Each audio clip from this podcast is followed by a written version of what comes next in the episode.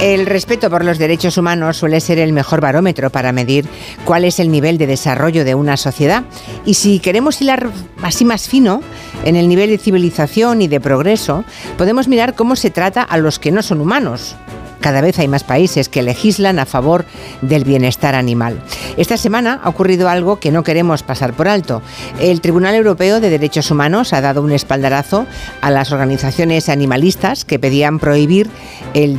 sacrificio de animales con los rituales kosher y halal el único caso en el que hasta ahora se permiten formas de matar crueles, quiero decir, sin ningún tipo de aturdimiento del animal. El caso es que judíos y musulmanes protestan por lo que consideran un asalto a los derechos religiosos de sus comunidades, aunque el Tribunal Europeo, como decíamos, ha sentenciado que aturdir a un animal que va a morir para evitarle sufrimiento no vulnera ninguna libertad religiosa ni es discriminación alguna. Vamos a llevar este asunto al tiempo de gabinete